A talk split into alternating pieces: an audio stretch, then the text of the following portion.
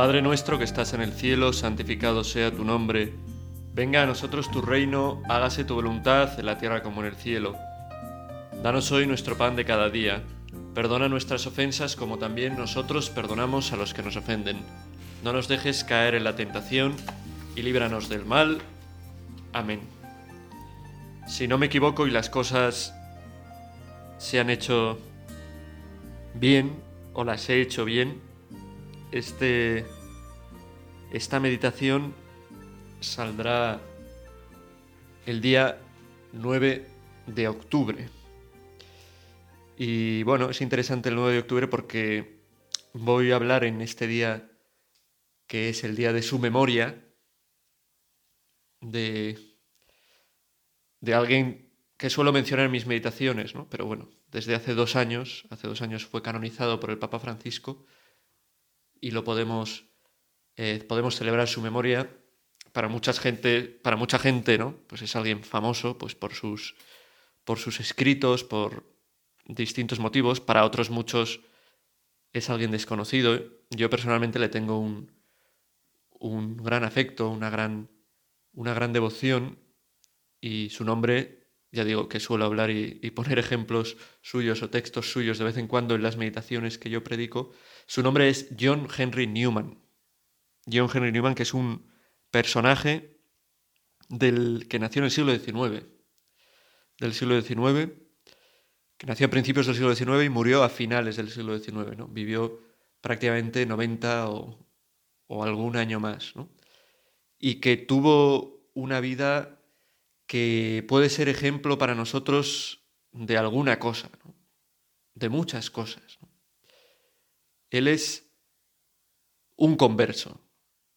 Un converso que quiere decir esto, que él no nace católico, nace en Inglaterra, en un momento en el que ser católico en Inglaterra cuando nació pues estaba más o menos prohibido y nace en el seno de una familia anglicana. El anglicanismo es eh, un grupo que se separó de la Iglesia Católica en el siglo, en el siglo XVI en, en Inglaterra, pues todo el tema de, del rey Enrique VIII, Ana Bolena, Catalina de Aragón. Bueno, pues el rey Enrique VIII se había casado con una y como no estaba contento con ella y quería, quería divorciarse, pero el Papa le recordó que no se podía divorciar y él decidió, ah, no puedo divorciarme, pues bueno, pues ya no, no obedecemos al Papa y creó una iglesia nacional en Inglaterra. ¿no? Eso comenzó en el siglo XVI hasta tal punto que se convirtió Inglaterra en un país eh, netamente o mayoritariamente anticatólico, ¿no? aunque había católicos, gente que se mantenía fiel a la iglesia católica,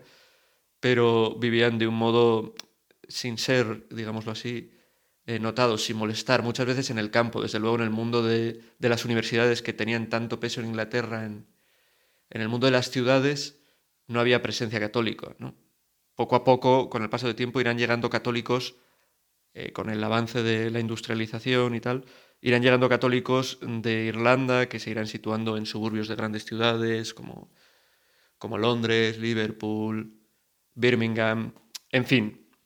El caso es que Newman nace en, en una Inglaterra en la que ser católico pues no estaba desde luego bien visto y, y bueno, había leyes que penalizaban a los católicos o obligaban a pagar determinados impuestos y no podían tener representación en, en, las cortes, en el parlamento, en ningún sitio. Bueno, y allí nació él en el seno de una familia anglicana, como digo, de tipo, un anglicanismo de tipo evangélico, por decirlo así, es decir, eh, tenían mucho, él tenía, ¿no? Mucho, mucha devoción que recibe de su madre, ¿no? a las sagradas escrituras, a una relación eh, personal con Jesucristo, a una vivencia viva de, de, la presencia, de la presencia de Cristo en la vida de, cada uno. ¿no? Bueno, son realidades que siempre han estado presentes en la, en la Iglesia Católica, pero que a veces han sido quizá descuidadas. ¿no?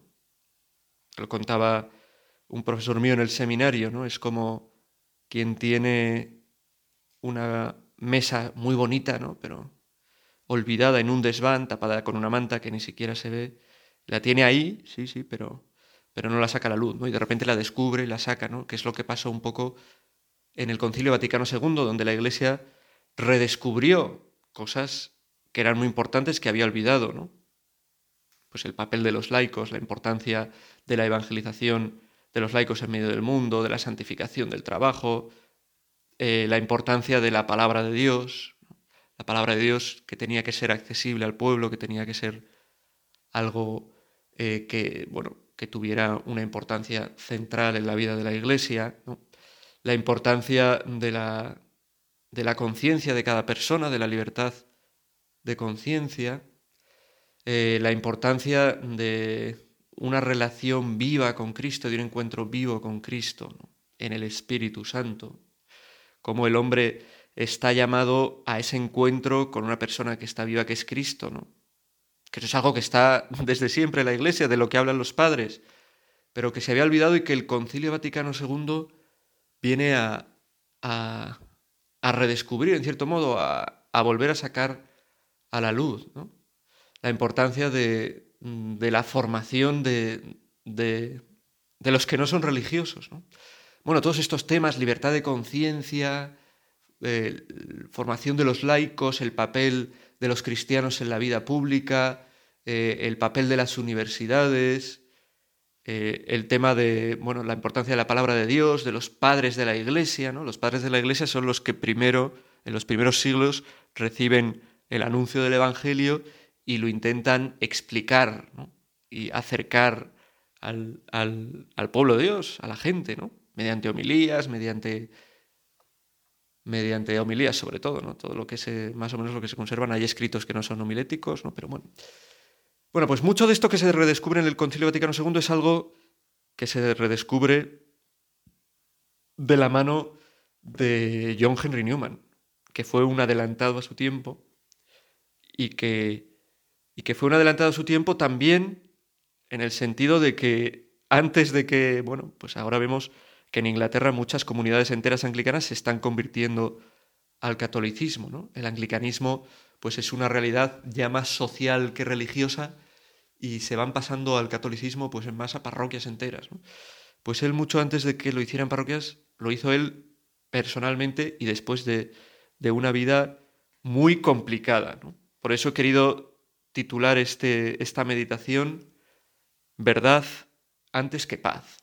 Porque Newman San John Henry Newman fue un hombre que buscó la verdad toda su vida.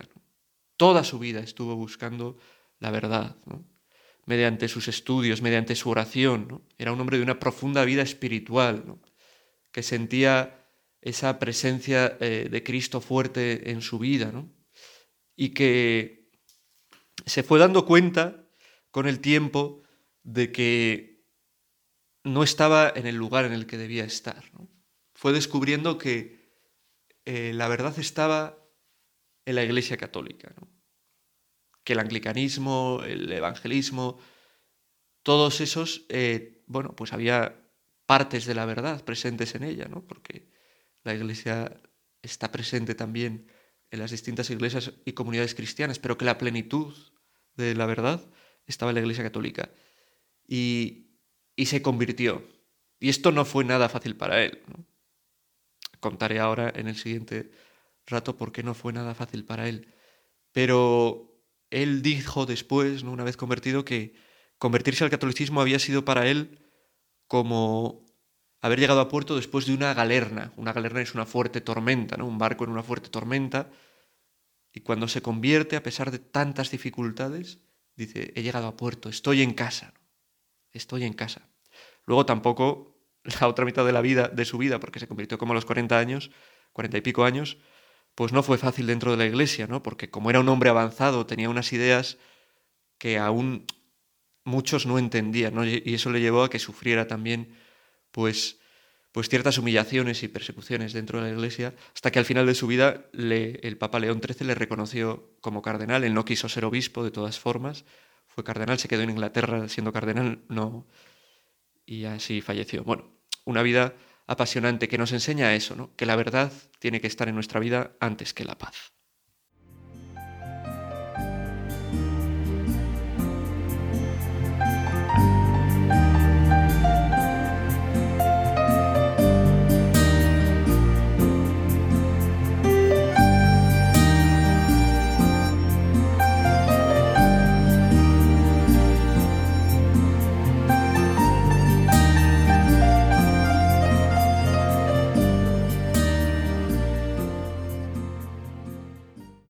Título de eh, John Henry Newman, Verdad antes, antes que paz, no es algo que se me haya ocurrido a mí, sino que fue un artículo que salió escrito, me parece, en algún periódico pocos días antes de que le canonizaran hace dos años y se titulaba así, algo así, ¿no? Verdad antes que paz. Porque es un hombre que no se conformó, sino que buscó la verdad. Y es el camino que tenemos que seguir todos los cristianos. Para nosotros la verdad es Cristo, Cristo es una persona.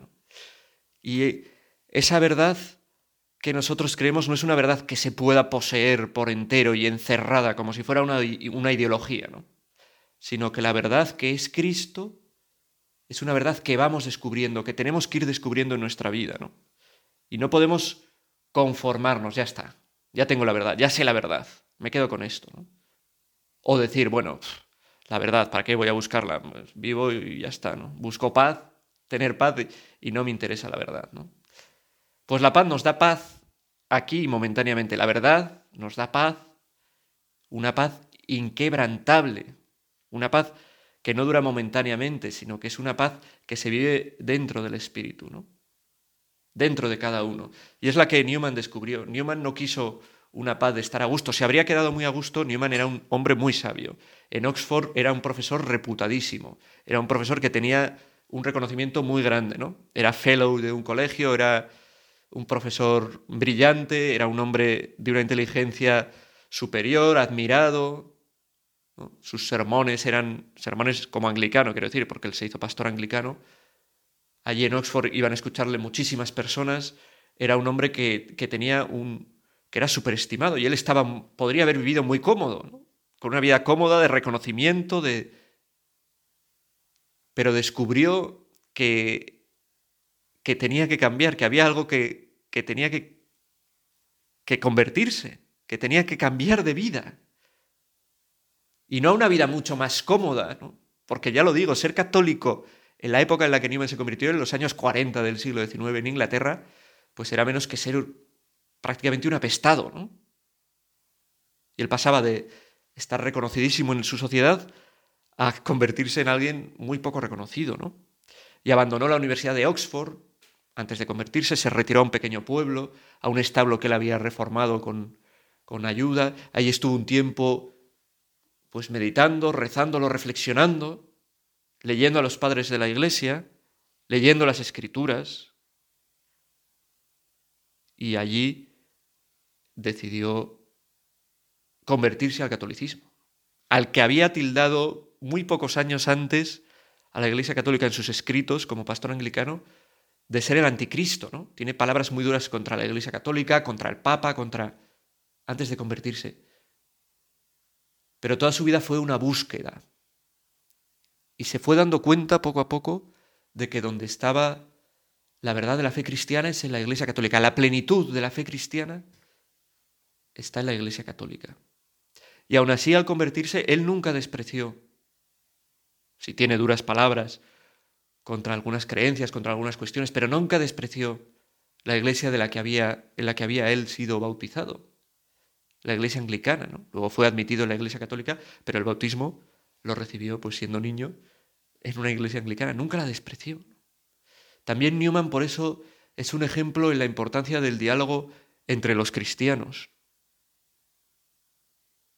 en saber valorar lo bueno que hay en otras iglesias, en otras confesiones cristianas. ¿no? En época en la que Nima se convirtió, pues el acceso a, de las personas corrientes a la palabra de Dios estaba muy limitado. La gente no, no leía el Evangelio, rezaba con el Evangelio, tenían, bueno, los monjes quizás, las, la gente instruida, ¿no? Pero el común de la gente, ¿no? Eso, pues Newman lo... Bueno, Newman, muchos otros también, ¿no? Lo irán tomando, lo irán recogiendo poco a poco, devolviendo la centralidad de la palabra de Dios en la iglesia, ¿no? Que no la había perdido, pero que no brillaba, ¿no? La gente no leía, no tenía sus Biblias en, una lengua que pudieran entender. Newman en su vida sufrió mucho. ¿no? De hecho, parece ser que incluso, bueno, en este mundo en el que las enfermedades psicológicas son tan corrientes, Newman fue un hombre que, sufrió incluso depresiones. Tuvo momentos de su vida muy difíciles. Y aún así no se quedó de brazos cruzados, no se conformó. Buscó la verdad sin desfallecer. Buscó la verdad como muestra en sus escritos, escritos muy luminosos, muchos de ellos, aunque algunos pues quizás son un poco complejos, un poco complicados, pero buscó la verdad sin desfallecer, cueste lo que cueste. Y a él le costó pues que le insultaran, que escribieran panfletos contra él, que en Inglaterra, sí, él tiene su libro más famoso que se llama Apología Provita Sua, en el que cuenta pues la historia de su conversión. Es la respuesta a escritos difamatorios contra él que se vertían en periódicos de la época, ¿no? En concreto, no, me acuerdo muy bien a quién, pero en concreto a, una persona concreta que escribió difamándole, ¿no? Hablando de que era un falso, de que había traicionado, de que no sé qué. Y él no se rindió nunca, ¿no? Costase lo que costase, quería la verdad. Quería vivir en la verdad. Nosotros y nuestra sociedad muchas veces renuncia a la verdad justo por conseguir eso, ¿no? Por la paz. A nuestra sociedad le importa más la paz que la verdad. Aquí me gustaría leer, si lo he encontrado, antes lo había encontrado, pero ahora... Vale, sí. Me gustaría eh, leer la respuesta que da el Papa Francisco, que dio el Papa Francisco hace no mucho, en su vuelta de un viaje pastoral, de un viaje de Estado que hizo a Eslovenia hace poco y le preguntaron en el avión varias cosas. Y dice una de las preguntas, una segunda pregunta.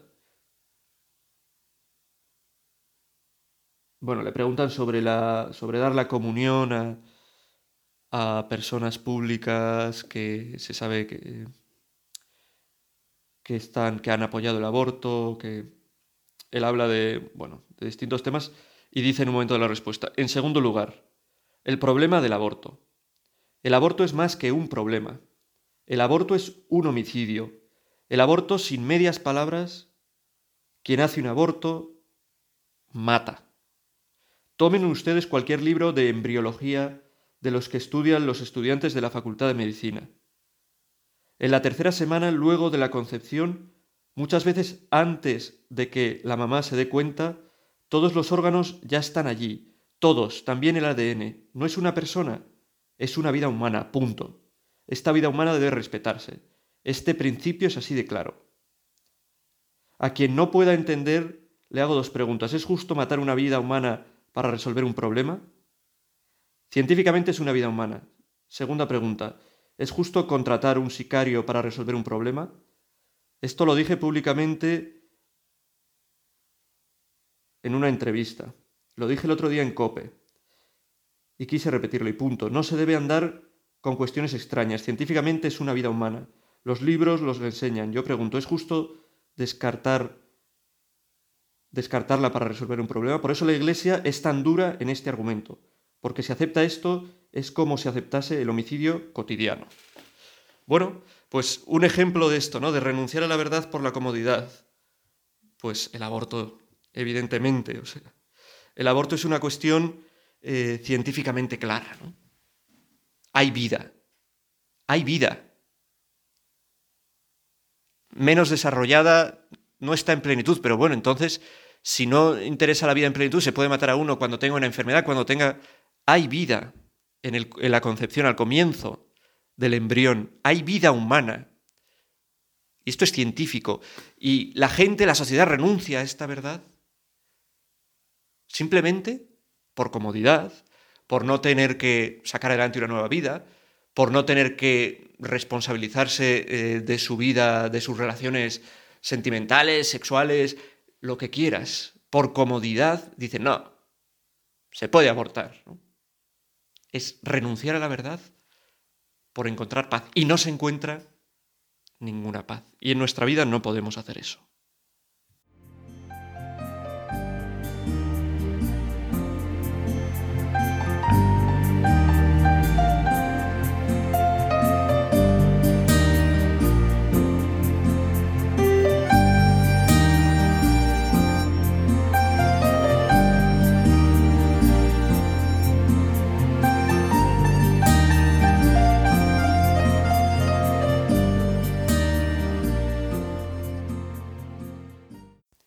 Sin verdad no hay verdadera paz.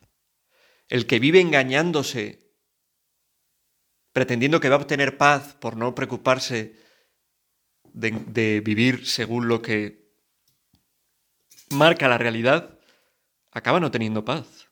En el caso que estamos hablando del aborto. La mujer que se ve empujada a abortar muchas veces porque detrás hay un, bueno, pues una pareja, un lo que sea que, le empuja, que no apoya, que, es decir, la culpa no es de, de la mujer, o no solamente de la mujer, tiene mucha culpa la sociedad que empuja, eh, la pareja, la persona que es padre de ese niño, que está en las entrañas de esa mujer, que, que es un sinvergüenza, lo que sea. Los, los médicos que se prestan, médicos entre comillas, porque un médico en teoría tiene que curar, ¿no? acabar con la vida, que se prestan a, a llevar a cabo esto, bueno, las leyes. Pues la mujer que se ve que hace esto, que aborta, tiene un sufrimiento muy fuerte, psicológico, porque realmente, aunque se esté autoengañando diciendo, no, estoy acabando con una especie de quiste que tengo, está realmente matando a un ser humano que además es su hijo, que además es indefenso. Es así. A mí el día que cumplía seis años como sacerdote, que no fue hace mucho, paseando por mi ciudad, me asaltó una mujer llorando, que acababa de tener un hijo, pero que vivía en una profunda depresión, una profunda tristeza, porque anteriormente había, le habían practicado un aborto, había abortado. Que al tener ese hijo se había dado cuenta de lo que había hecho anteriormente y no podía ni mirar a su hijo, vivía con una profunda depresión, angustia, tristeza.